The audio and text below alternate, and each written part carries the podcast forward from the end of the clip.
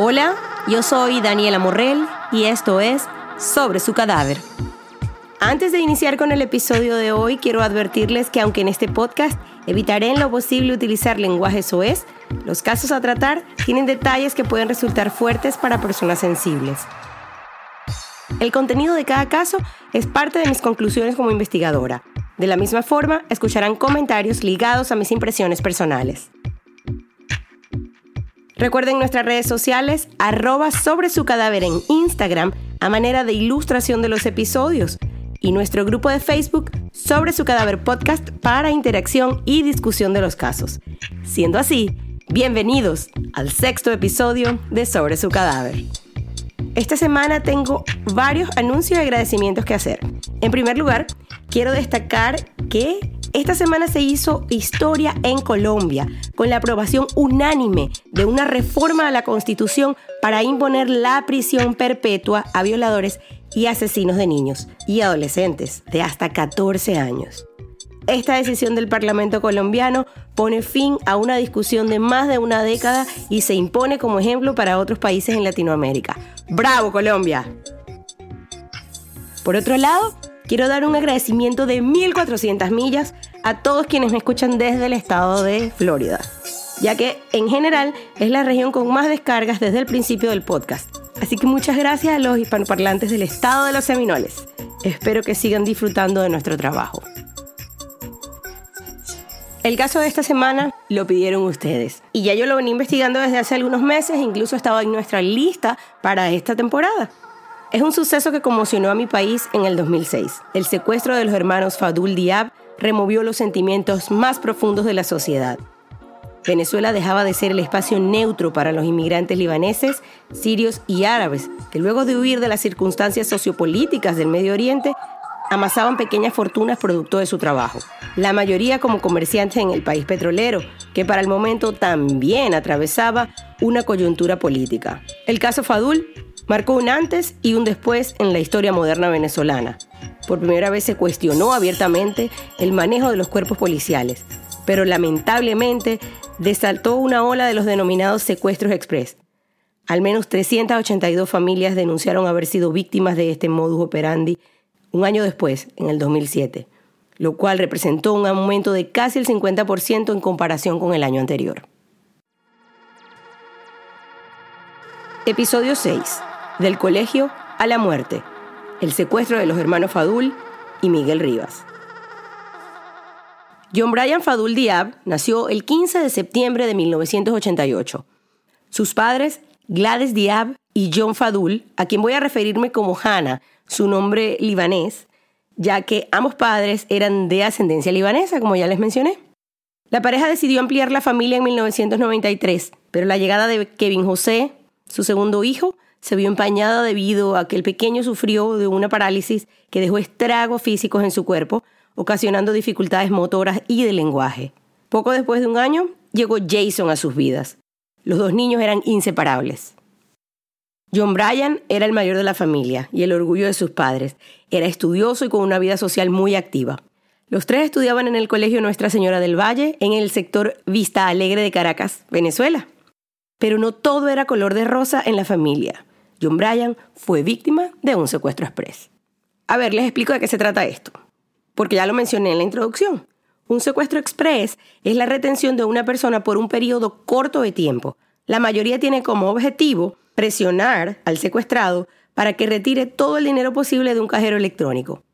En el caso de John Bryan fue un secuestro express extorsivo, ya que él era menor de edad y fueron los padres quienes acordaron el pago de 100 millones de bolívares de dos conversiones monetarias atrás. Para el momento eran cerca de 150 mil dólares, dinero que lograron reunir gracias al apoyo de la comunidad libanesa en Caracas, este hecho no tuvo repercusión mediática porque los Fadul negociaron directamente con los secuestradores. Fue una transacción rápida y John Bryan fue liberado sin un rasguño. Pero el trauma de un secuestro se refleja en el temor durante la rutina diaria, por lo cual la familia empacó y se mudó a Canadá, el país de nacimiento de Hannah, es decir, del papá. Los padres estaban habituados a ser inmigrantes, pero los tres niños no tanto. Además, el clima afectó el proceso de Kevin en sus terapias físicas. Les costó adaptarse. Y al cabo de un año, decidieron devolverse a Venezuela y apartar el temor y seguir sus vidas. La rutina continuaba. John Bryan planeaba su graduación de bachiller. Harían un viaje de egresados con sus amigos. Su quinto año estuvo lleno de planes, paseos y fiestas. También estaba preparándose para presentar la prueba de actitud académica, que es un requisito indispensable en Venezuela para ingresar a cualquier universidad. Yo misma hice esos cursos. Sin embargo, él no quería estudiar en cualquier universidad. Aspiraba a abrirse camino en la Facultad de Ingeniería de la Universidad Católica Andrés Bello. Ya lo había decidido, miraba hacia el futuro. Así que escogió telecomunicaciones como meta, para lo cual debía presentar una prueba de admisión, otra prueba. Asistía todos los sábados a un curso propedéutico con el fin de estar preparado para el gran día. De esta manera, la seguridad dejó de ser una prioridad para él y los papás flexibilizaron las salidas. Pero a diferencia de varios de sus amigos, John Bryan no tenía carro propio. La familia había designado un Fiat Uno que sería conducido por Miguel Rivas, el ayudante de la familia, que serviría para que los hermanos se movilizaran. En la mayoría de los medios se refieren a Miguel como el chofer. En realidad Miguel asistía a la familia en el quehacer diario de la casa. Era lo que llamamos en Venezuela un todero, es decir, que hacía de todo, de todo un poco en la casa, mantenimiento, llevaba a los muchachos al colegio, a sus actividades, hacía diligencias de banco, cambiaba un bombillo, en fin, tareas varias, digamos, en la casa. Miguel Rivas nació en 1976 en la población de Río Seco, en el estado Sucre. Vivía en Caracas con su esposa y sus dos hijos. Había trabajado para los FADUL por varios años y una de sus funciones principales era llevar a los muchachos a la escuela, por lo cual su horario de trabajo comenzaba a las 6 de la mañana. El 23 de febrero del 2006, Miguel llegó como todos los días, calentó el carro, ayudó a Kevin y los tres muchachos embarcaron en el carro para su vía de rutina desde la quinta Mis Tres Amores, la cual, al igual que en el caso de Sibel Naime, estaba en una urbanización cerrada al pie de la montaña del Valle Caraqueño. El camino a la escuela no variaba debido a su cercanía, una vía tupida de árboles donde apenas se colaban los primeros rayos del sol, hasta llegar a un descubierto en la misma urbanización Vista Alegre. Ahí, a plena luz del día y en hora pico, había una alcabala, que es lo que en otros países se conoce como retén, es decir, una estación de control itinerante de algún cuerpo de seguridad que tiene como objetivo verificar la legalidad de los vehículos y personas que circulan por determinado sector. Pero en este caso, la alcabala era una fachada para tomar como rehenes a los tres hermanos y a Miguel como daño colateral. Los funcionarios vestidos con uniformes auténticos no hicieron gran escándalo. Los amenazaron con armas y emprendieron camino en el carro de los Fadul hacia una zona montañosa en las afueras de la capital venezolana. Una vez en el sitio que tenían preparado para mantener a las cuatro víctimas en cautiverio, les ataron las manos y comenzaron las torturas que incluyeron quemaduras de cigarrillos y golpes. Mientras tanto, en la unidad educativa Nuestra Señora del Valle notaron la ausencia y alertaron a Gladys, la mamá. La angustia reinó, pero los secuestradores no tardarían mucho en comunicarse. Al mediodía del mismo 23 de febrero sonó el teléfono. Un rescate de 10 mil millones de bolívares, equivalentes en el momento a unos 4 millones de dólares, era la suma que los secuestradores pedían a Hannah Fadul y su familia para devolver a los jóvenes. Era obvio que los secuestradores tenían información sobre los movimientos de las empresas de las cuales Hannah era socio, pero él no era el dueño absoluto. Es decir, si bien las empresas podían alcanzar ese valor, ellos en sí no tenían todo ese dinero. La comunidad libanesa se reunió nuevamente, todos pusieron sobre la mesa lo que su liquidez les permitía pero no llegaron ni cerca de la descomunal suma. La noticia se dio a conocer inmediatamente en todo el país. La atención mediática fue muy amplia.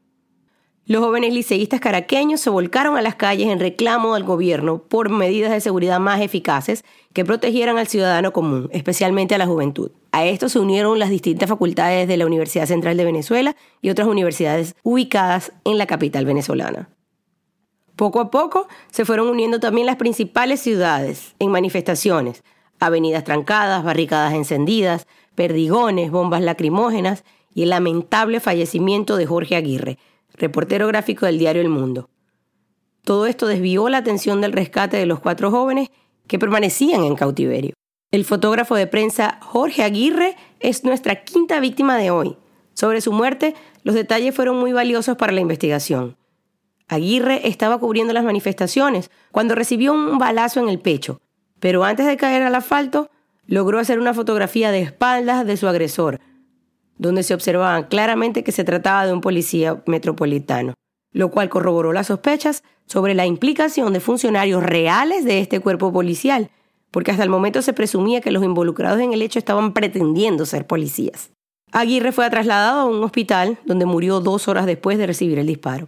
El entonces fiscal general de la República, Isaías Rodríguez, rechazaba la actitud de grupos sociales, el cual consideraba distinto a la solidaridad. Aseguraba públicamente que estaban manipulando políticamente el secuestro. Venezuela vivía una coyuntura política impresionante. Comenzaba la división entre el sector opositor al gobierno y, por supuesto, los afectos al gobierno. La opinión pública estaba dividida. Y así como estaba dividida políticamente, estaba dividida socialmente. Los Fadul manifestaron públicamente su desesperación y se desligaron de cualquier lucha política. Ellos no querían, para el momento no querían ser asociados con nadie. Por supuesto, necesitaban al gobierno como su aliado. Las investigaciones apuntaban hacia funcionarios de la Policía Metropolitana, como ya les comenté. Entonces, la comunicación con los secuestradores era constante. La familia seguía reuniendo el dinero y pidieron una fe de vida de los cautivos. En una de las llamadas, Hannah Fadul recibió instrucciones de conducir solo hacia el norte de la ciudad de Caracas en sentido este por la avenida Boyacá, conocida como la Cota Mil. Para quienes no lo saben y para quienes nos escuchan de otros países, se le dice Cota Mil por su elevación de mil metros sobre el nivel del mar. Entonces, en un punto de los 13 kilómetros de longitud de esta avenida Boyacá, la Cota Mil, los captores le indicaron a Hannah que se estacionara en el hombrillo de la carretera, donde iba a encontrar un pedazo de parabrisas de un carro y debajo estaba una cinta de video que probaba que sus hijos seguían con vida. Hannah siguió al pie de la letra a las instrucciones y al llegar a casa pudo respirar tranquilo al ver a sus tres hijos y a Miguel, quienes estaban sucios, maniatados y demacrados, pero con vida. En el video era John Bryan quien hablaba y le pedía a sus padres que por favor pagaran el rescate. Él estaba consciente que era la única manera que ellos pudieran salir libres. Gladys, al ver a sus hijos, decidió hacer pública una carta dirigida a los captores. Yo había pensado publicar la carta en arroba sobre su cadáver y leerle solamente un fragmento, pero me pareció que era necesario leerla, aunque es larga, porque esto les va a dar a ustedes un mejor contexto de lo que ella quiso decir o de lo que quiso transmitir. La carta fue parcialmente publicada por El Universal, un diario de circulación nacional en Venezuela. Quiero que presten mucha atención, porque lo que se le cortó a esta carta hubiese hecho una gran diferencia. Aquí va, abro comillas. Bajo el nombre de Dios y con el nombre de miles de madres de todo el mundo, les quiero decir, los perdono. No soy nadie en este mundo, todos somos extranjeros en la tierra de Dios. Solo Dios y los representantes de Él perdonan. Pero yo soy el mundo para Brian, Kevin y Jason, y tengo la suficiente autoridad de perdonarlos. No sé quiénes son y no sé dónde están, o en qué trabajan, cómo viven o cuál es su religión. Pero sí sé que ustedes tienen padres, hermanos, familia o hijos. Nadie vino a este mundo a través de una roca o del aire. Bajo esta relación familiar que cada uno de ustedes tiene con sus seres queridos, les imploro misericordia. Jesucristo perdonó a quien tanto le hizo daño. Si Él puede, entonces nosotros podemos. Les imploro misericordia por Brian, que como ustedes deben saber es un muchacho excepcional, un buen alumno, excelente hermano mayor y un buen hijo. Aparte de todo, se va a graduar dentro de poco con sus amigos del alma. Les imploro misericordia por Kevin, que nació tristemente con una cruz, que con todo el dinero del mundo no pudimos eliminar la parálisis de su vida, pero con mucho amor, fe a Dios, pudimos compartir su carga y hacerla más liviana. Les imploro misericordia por Jason, que fue un enviado de Dios para ayudarnos con la fuerte labor de Kevin, y créanme que sí nos está ayudando muchísimo desde que nació. Les imploro misericordia por Miguel, que es un excelente amigo, un gran padre de dos hermosas criaturas, luchador día a día. No estoy destruida como muchos piensan. No he tomado ningún tipo de calmantes. Solo he tomado el calmante de la oración y la fe. Ahora es que tengo suficientes fuerzas para sacar adelante esas criaturas que hasta ahora no se preguntan por qué fueron arrancadas de nuestras vidas camino a su colegio. No buscamos culpables. No queremos hacer una cadena de búsqueda o de odio. Inclusive, no queremos saber quiénes son ustedes. Yo también, en muchísimas ocasiones, estuve tentada por la ambición y el placer terrenal. Dios es tan inteligente que jamás nos imaginamos, ni ustedes ni nosotros, estas cadenas de oraciones y rezos a nivel nacional y mundial que han surgido. Dios quiere que la humanidad ore bajo un solo fin. Misericordia por ustedes, por los muchachos, por nosotros los padres y por el mundo. Señor, ten misericordia de nosotros y del mundo entero. Ya ustedes, señores secuestradores, conocen a mis hijos, saben que no son tan malos y saben que no nacieron para ser negociados, sino para cumplir una misión, darnos a conocer lo hermoso que es el perdón y la misericordia de Dios. Señores secuestradores, les agradezco tantas cosas que algún día lo van a entender. Les agradezco que por fin hayan clavado el cuchillo que tenía en el corazón cada vez que mis hijos salían de la casa. Les agradezco hacerme conocer las bondades de mi familia y amigos y darme cuenta que la vida no es tan mala, a pesar de estar dentro de nuestros miedos. El conocimiento verdadero de mi religión, tengo el cuchillo del secuestro clavado en mi pecho y todavía puedo rezar. Todos aprendimos de esta experiencia, que por ser mala no deja de ser experiencia. Si Dios los escogió para finalizar con la misión de esas criaturas, no puedo hacer nada para evitarlo. No soy nadie delante de ustedes ni nadie delante de Dios. Solo les suplico que lo hagan rápido y mientras ellos duermen. Les suplico que les den una foto de cualquier santo para que no se sientan solos. Lo único que puedo yo hacer de mi parte es rezarle a sus ángeles para que la subida al cielo sea rápida y hermosa. Voy a hacer una pausa porque hasta aquí fue publicada la carta. Y la sociedad venezolana condenó a esta madre, acusándola de haber entregado a sus hijos por no pagar. Sin embargo, el resto que les voy a leer a continuación fue el final del mensaje. Acuérdense que en el 2006 las redes sociales apenas comenzaban en Venezuela y eran menos abiertas. Los mensajes no corrían en 10 minutos como hoy en día. Entonces así continúa la carta o así finaliza la carta. Pero si el manto de la misericordia llega a sus corazones, entonces sí puedo hacer mucho. Devuelvan a esas criaturas a sus casas para yo así poder terminar la misión que Dios me encomendó desde el día que nacieron de mi vientre. Hacerles ver nuevamente que a pesar de cualquier tragedia en la vida, a pesar de la parálisis y traumas, todavía vale la pena tener fe y vivir. Firma Gladys Diab. Cierro comillas. Señores, yo durante esta investigación traté de entender si el diario cortó la carta por razones de espacio, por algún interés económico o por petición de la familia, lo cual dudo realmente, pero este pequeño fragmento, el último, hubiese hecho la diferencia en la percepción que tenían los secuestradores, porque obviamente no era un grupo pequeño de gente, acerca de lo que planeaba la familia Fadul. En cada entrevista a los medios, Hannah Fadul le reiteraba a los secuestradores que era imposible para él y su familia reunir tal cantidad de dinero. Pero ellos le insistían que tenían información sobre sus cuentas y el valor de sus empresas. El colombiano, o alias el colombiano, que era el interlocutor, le decía que se apuraran o que iba a comenzar a enviarles a los muchachos por pedacitos. Hannah Fadul tuvo que ofrecer en detalle las razones por las cuales le era imposible reunir ese dinero. Entonces, luego de varias negociaciones, el 31 de marzo concretaron una nueva cifra, así que el rescate se redujo drásticamente a 700 millones de bolívares. Les recuerdo que inicialmente eran 10 mil millones de bolívares. Entre familiares y amigos y la venta de algunos valores de la familia juntaron en menos de cuatro horas 300 millones de bolívares, menos de la mitad de la segunda cifra. Pero alias, el colombiano, se negó y le dijo que le daba hasta el siguiente día, es decir, hasta el primero de abril, para recolectar al menos 500 mil. Y lo lograron. Antes de acordar el lugar del encuentro, la familia se comunicó con Efraín Marín, de la División Antiextorsión y Secuestro, para decirle que habían cerrado el monto por los 500 millones de bolívares para hacer la entrega ese mismo día. José Diab, hermano de Gladys y tío de tres de los secuestrados, fue a quien comisionaron a esta labor. La entrega del dinero se haría cerca de la Universidad de Santa María, en la carretera vieja Petare Guarenas. Esa es un área de la ciudad que está en el estado Miranda. Entonces, José Diab se mantuvo en comunicación con los captores y al mismo tiempo con una comisión encubierta de policías. Los secuestradores pudieron escanear las llamadas y detectaron la presencia de estos policías. Así que el intercambio fue un fracaso. Luego de esta transacción fallida y dada la controversia que generó la carta de Gladys, el colombiano pidió hablar con ella y que a partir de ese momento él decidió que las negociaciones serían solo con la madre de los secuestrados.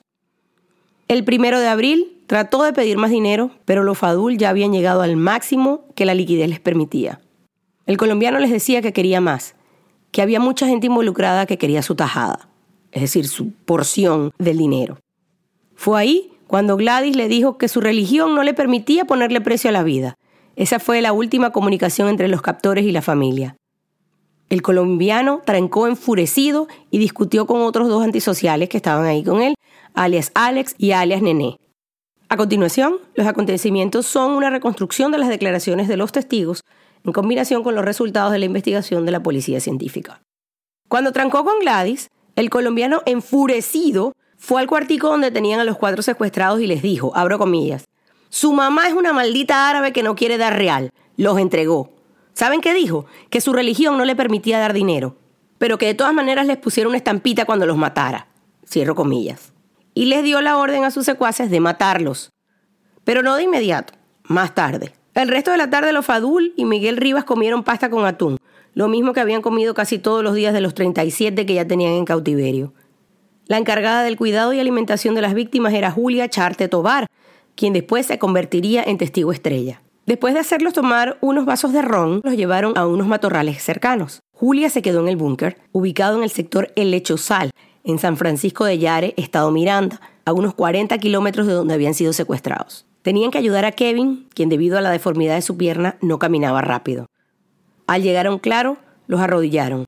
El Alex tenía una escopeta y le disparó en la cabeza a John Bryan. Miguel trató de proteger a Kevin y recibió el segundo disparo. El Alex no pudo seguir. No tuvo la valentía de dispararle a los hermanos pequeños. Entonces su compañero, el nené, le arrebató el arma y les disparó a Kevin y a Jason, igual, en la cabeza, a quemarropa. La cuidadora y otros gatilleros lograron huir.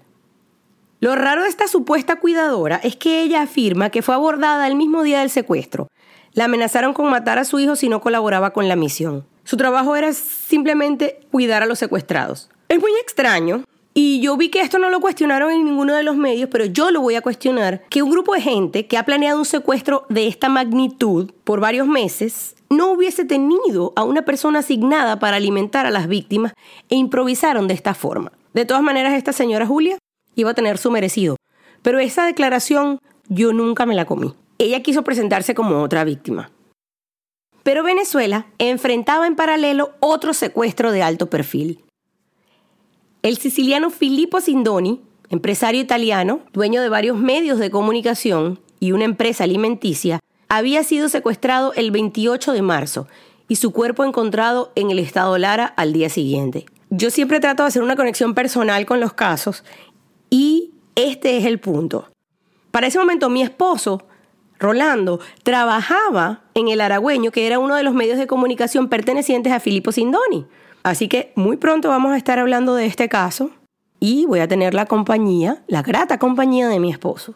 Bueno, pero sigamos con el episodio. Entonces, para este punto, el país no se había recuperado de la impresión de este fallecimiento cuando la madrugada del 4 de abril la policía de Yare recibió un pitazo, es decir, un dato importante. La policía de Yare, les estoy hablando de, un municipio, como ya les dije, como a 40 kilómetros más o menos de Vista Alegre. El teléfono de la Quinta Mis Tesoros sonó casi de inmediato para informar a los Fadul del hallazgo. Aunque los muchachos vestían las camisetas con insignia de la escuela cosidas del lado derecho de su pecho, haría falta un reconocimiento del cadáver. Hannah y Gladys se negaban a hacerlo. Nuevamente Juan Diab fue el encargado de representar a la familia y confirmó que se trataba de sus sobrinos y de Miguel Rivas.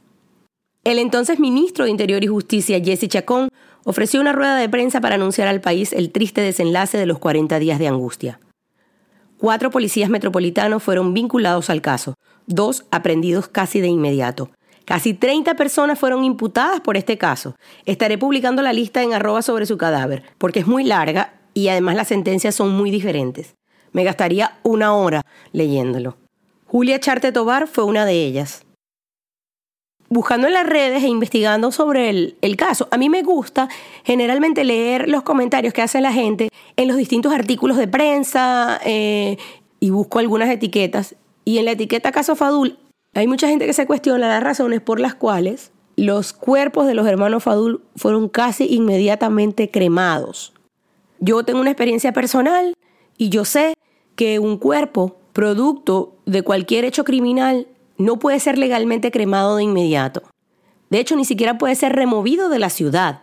Cuando el caso está abierto, los cuerpos son parte de la evidencia y los cuerpos de los hermanos Fadul fueron cremados. El único cuerpo que fue enterrado y no cremado fue el de Miguel Rivas. Y curiosamente, esta fue la única prueba de ADN que se realizó y que dio positiva con Miguel Rivas. Hay muchas especulaciones en las redes al respecto. Hay gente inclusive que tiene la teoría y que afirma que los hermanos Fadul están vivos y que los sacaron del país. Pero curiosamente sus padres siguen en Venezuela. Así que bueno, son especulaciones, porque eso es parte de la opinión pública, eso es parte de los casos de alto perfil. Es muy triste lo que les pasó a los hermanos Fadul. Es muy triste lo que vivió Venezuela en ese momento. Pero bueno, hay distintas teorías. También hay mucha gente que culpa al diario El Universal por haber cortado la carta de Gladys. También hay gente que culpa a Gladys porque dice que entregó a sus hijos. Yo leí la carta no menos de cinco veces y me parece que ella estaba siendo bastante pragmática. Ella les dijo en conclusión que si los iban a matar, que les dieran una estampita, pero que por favor no los mataran, también se los pide, pero esto no lo publica el diario Universal. Bueno, el hecho es que este caso se convirtió en lo que en Venezuela se conoce como un cangrejo, o un caso sin resolver, con una investigación que involucró una larga lista de imputados, como ya les dije, entre esos varios policías metropolitanos que daban la sensación de ser únicamente chivos expiatorios. Luego de estos hechos, el entonces ministro de Interior y Justicia, Jesse Chacón, se comprometió a depurar las policías del país. Después de la muerte de los Fadul, el expresidente de Venezuela, Hugo Chávez, quien para ese entonces ya tenía siete años en el poder, habla por primera vez de la inseguridad en el país y sobre las acciones necesarias frente a este flagelo. Y aunque ustedes no lo crean, este caso inspiró la transformación de las fuerzas de seguridad venezolanas con la asignación de la Comisión Nacional de la Reforma Policial, promulgando así la Ley Orgánica del Servicio de Policía y del Cuerpo de Policía Nacional Bolivariana, además de la creación de la Universidad Experimental de la Seguridad inaugurada en el 2009. Pero en el año 2012 hay un nuevo quiebre en este caso. El ex magistrado del Tribunal Supremo de Justicia, Luis Velázquez Alvaray, quien había solicitado asilo político en Costa Rica, ofreció una entrevista en el programa de Ismael Cala, en el canal CNN, donde reveló tener documentos que prueban el vínculo del general Noel Martínez, alias Guasipati, con el caso Fadul. Cuando se le cuestiona por no haber hecho público este documento antes, Velázquez afirma que en Venezuela no hay Estado de Derecho y que este personaje es uno de los colaboradores en el golpe de Estado que dio Chávez en 1992. Así que de ningún modo esta denuncia iba a prosperar, que por el contrario lo pondría a él y a su familia en peligro. Pero ya él estaba afuera, así que lo hizo público. No pude conseguir de ninguna manera esta documentación. Es decir, él la mostraba, voy a estar publicando el video en arroba sobre su cadáver, pero no conseguí de ninguna forma estos documentos. Así que no, no puedo eh, decir con propiedad que existan. Él los muestra, pero no se ven.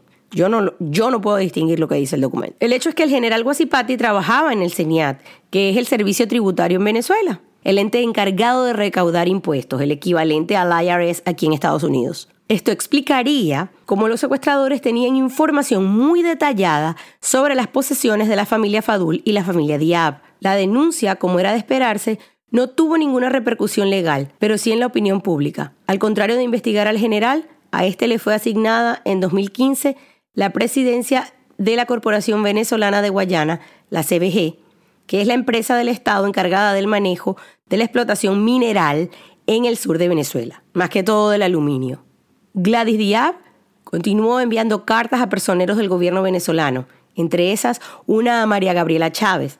Para quienes no saben quién es, es una influencer socialista conocida por su fortuna y por ser la hija predilecta del difunto Hugo Chávez.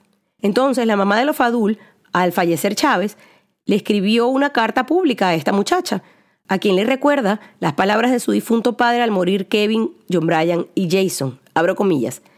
Dejen la lloriqueadera, dejen descansar a esos muchachos en paz. Cierro comillas. Además de otros reclamos. Por otro lado, se hicieron públicas las extorsiones de las cuales Hannah Fadul fue víctima previo al secuestro. También se siguieron haciendo detenciones, entre esas la del supuesto autor material del hecho, alias el gordo Lennon o el gordo Lenón, quien fue asesinado en prisión antes de declarar ante el juez. Luego de la muerte de los Fadul en el 2006, en Venezuela aumentaron los secuestros en un, casi un 50%, siendo los estados Barinas, Táchira y Zulia los más afectados. Según la ABC, el secuestro en Venezuela es el negocio más rentable. Las transacciones son en efectivo y en dólares. Para el año 2019, los profesionales del secuestro desarrollaron un nuevo método denominado la cava, que consiste en secuestrar a personas sin relación entre sí, montarlas en una van con vidrios ahumados y negociar sin pararse en ningún lugar. Los montos pueden alcanzar hasta los 50 mil dólares y como les mencioné deben ser en efectivo, pero pueden ser reducidas considerablemente dependiendo de la negociación. La mayoría de las víctimas son captadas en las redes sociales y sus familias y posesiones rastreadas de la misma manera. Visiten nuestras redes sociales, arroba sobre su cadáver en Instagram, donde estaré publicando fotografías de las víctimas, la escena del hallazgo, que no tengo un adjetivo para decirles lo impactante que puede ser, y la lista de los detenidos. También un par de videos interesantes, entre esos la denuncia que les dije de Velázquez Alvaray. Asimismo, pueden unirse a nuestro grupo de Facebook sobre su cadáver podcast para más interacción y discusión. Recuerden ir a su plataforma de podcast favorita y darnos 5 estrellas y una reseña.